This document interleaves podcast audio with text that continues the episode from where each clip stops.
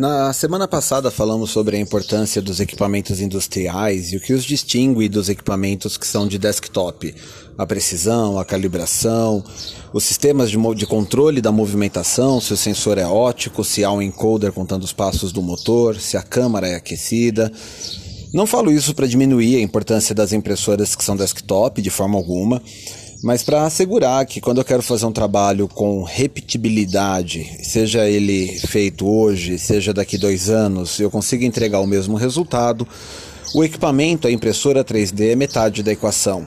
É a metade importante, tão importante quanto a segunda metade, que são os materiais. E é do que nós vamos falar no episódio de hoje.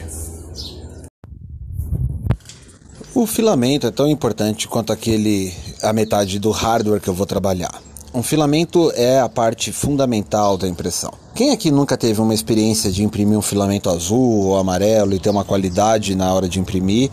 E usando o mesmo fabricante, qualquer que seja ele, na hora que vai imprimir a peça com branco, por exemplo, você descobre que é mais difícil. A peça talvez empene mais, ou a qualidade fica mais rugosa, ou cria mais string.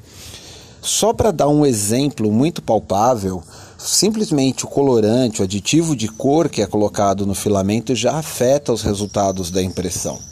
Não por um acaso, quando nós olhamos para a Stratasys, que celebra com orgulho que o ASA está disponível em seis cores, que o ABS tem nove cores, alguém torce o nariz e fala: Mas se eu posso comprar um filamento no Mercado Livre, um filamento chinês, em até 40 cores, porque a Stratasys, que é uma das pioneiras, fundada em 88, tem nove cores, tem seis cores, tem cor que nós temos um só. Pegar o Diran, filamentos especiais, a gente sequer tem muita variação de cor, é uma ou duas. Acontece que a gente, quando trabalha na área industrial, nós temos que pensar no filamento como um todo. Um filamento que, independente de sua cor, eu não precise alterar os settings da impressora.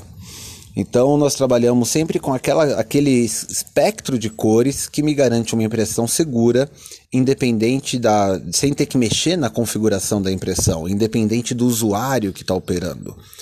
Isso é só um dos vetores. A conservação é um vetor que afeta a qualidade do filamento. Vocês sabem, o filamento é altamente higroscópico, ele tem alta absorção de água. A água absorvida pelo filamento vai impactar na impressão 3D. Essa água ela tem um comportamento muito legal chamado ponto de entalpia de evaporação. Quem aqui lembra da quinta série? Que é a propriedade que a água não muda de estado, aliás, enquanto muda de estado, não muda de temperatura. Ela conserva 100 graus enquanto está evaporando até que toda a água tenha virado vapor. Isso funciona ora como um freio, ora como um catalisador de calor lá na câmara quente da minha extrusora a água levada até a câmara quente com através do filamento, ela vai tentar conservar ou impedir o resfriamento do bico em momentos alternados, interferindo no retrator, interferindo na geração da web, interferindo em vários fatores. A forma com que o filamento é produzido também gera um impacto. Se eu vou fazer esse filamento refrigerado a ar após a extrusão, se eu vou fazer esse filamento refrigerado a água aquecida ou a água fria, Quanto tempo eu vou colocar na estufa após a forma da extrusão e bobina, o bobinamento do filamento? Esses também são fatores importantes. Agora, mais além de tudo isso, o que é muito difícil conseguir hoje no mercado brasileiro é uma continuidade da liga do filamento. Não é culpa de nenhum dos fabricantes. O dólar está alto, nós estamos enfrentando um cenário de pandemia que deixou mais escancarada a dificuldade para obter matéria-prima no Brasil. E, por vezes, manter a mesma matéria-prima no Brasil sem para preservar impactos do preço no filamento, né, preservar os custos que a outra ponta o cliente vai pagar. É, é uma luta constante do fabricante. Mas quando eu mudo o fornecedor de matéria-prima, eu estou mudando as propriedades globais do meu filamento. O PLA, o ABS, o ASA, o PETG são todos materiais compostos, eles levam muitos componentes em, suas, em sua liga. Né? O próprio ABS, a acrilonitrina, butadieno estileno, esses, esses três materiais levam entre eles ainda o corante, materiais que facilitam a extrusão, materiais que vão facilitar a dissipação térmica, vários componentes que são é, próprios do seu processo de fabricação e orientados também para facilitar o processo de impressão.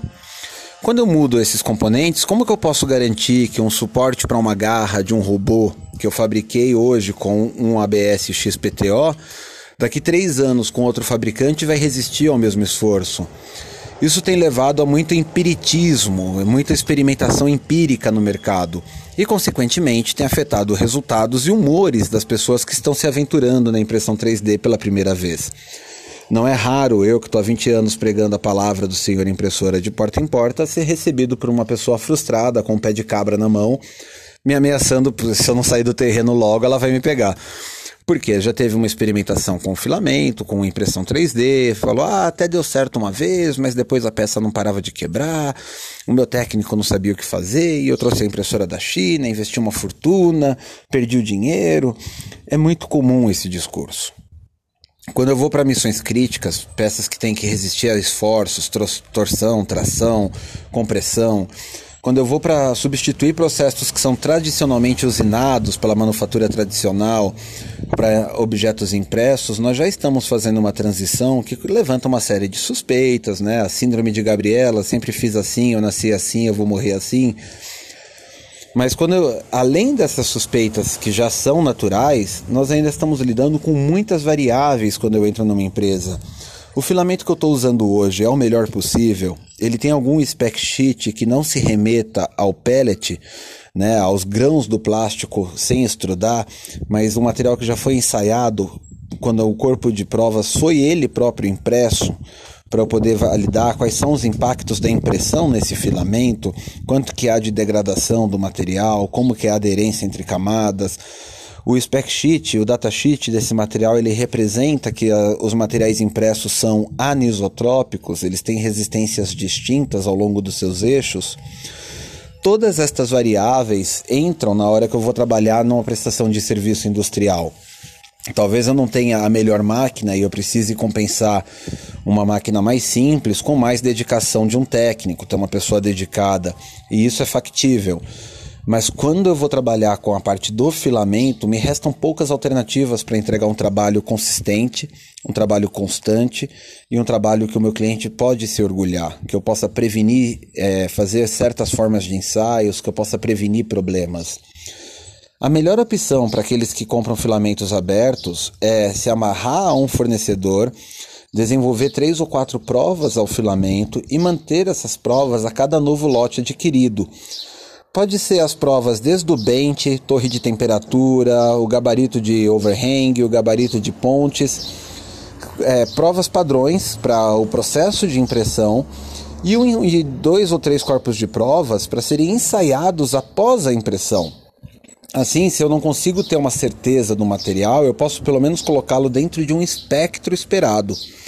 E dentro da engenharia, quando eu consigo ter esse espectro, eu já consigo trabalhar com previsões, com simulações, com ensaios, que vão ser fundamentais para entregar lá na frente a repetibilidade e a confiança que o meu cliente espera. De novo, não estou fazendo uma crítica para as impressoras desktop, tenho admiração imensa por cada uma delas que inicia cada usuário no campo da impressão 3D. Mas sem levar estas variáveis em contas, nós nunca vamos sair de fazer vasinhos em casa e entrar numa prestação de serviço mais especializada. Entrar numa prestação de serviço mais especializada demanda investir tempo, ensaiar, se preparar, mas também traz trabalhos muito mais muito melhores remunerados e muito mais gratificantes de fazer parte. Vamos sair do vasinho da discórdia e vamos entregar peças relevantes para a indústria e ajudar a nossa indústria que continua atravessando um momento muito complicado, seja o cenário internacional da pandemia, seja o próprio fator Brasil que acompanha todos que nasceram aqui antes ou depois do plano real. Mas o cenário macroeconômico brasileiro é um assunto para um outro dia, numa outra condição. Se você está gostando do nosso bate-papo, compartilhe esse podcast nas redes sociais. Eu não faço parte do Facebook eu tenho apenas o meu Twitter, muito restrito para amigos. E se você gostaria de compartilhar essas palavras, eu vou ficar muito agradecido. Compartilhe você nas redes sociais compatíveis, no, no Twitter, no Facebook e pode entrar em contato sempre que desejar através de contato arroba impresso3d.com.br ou pelo meu WhatsApp 11 96636 1591. Eu respondo sempre a todo mundo nos horários comerciais. Obrigado e até semana que vem. Tchau, tchau.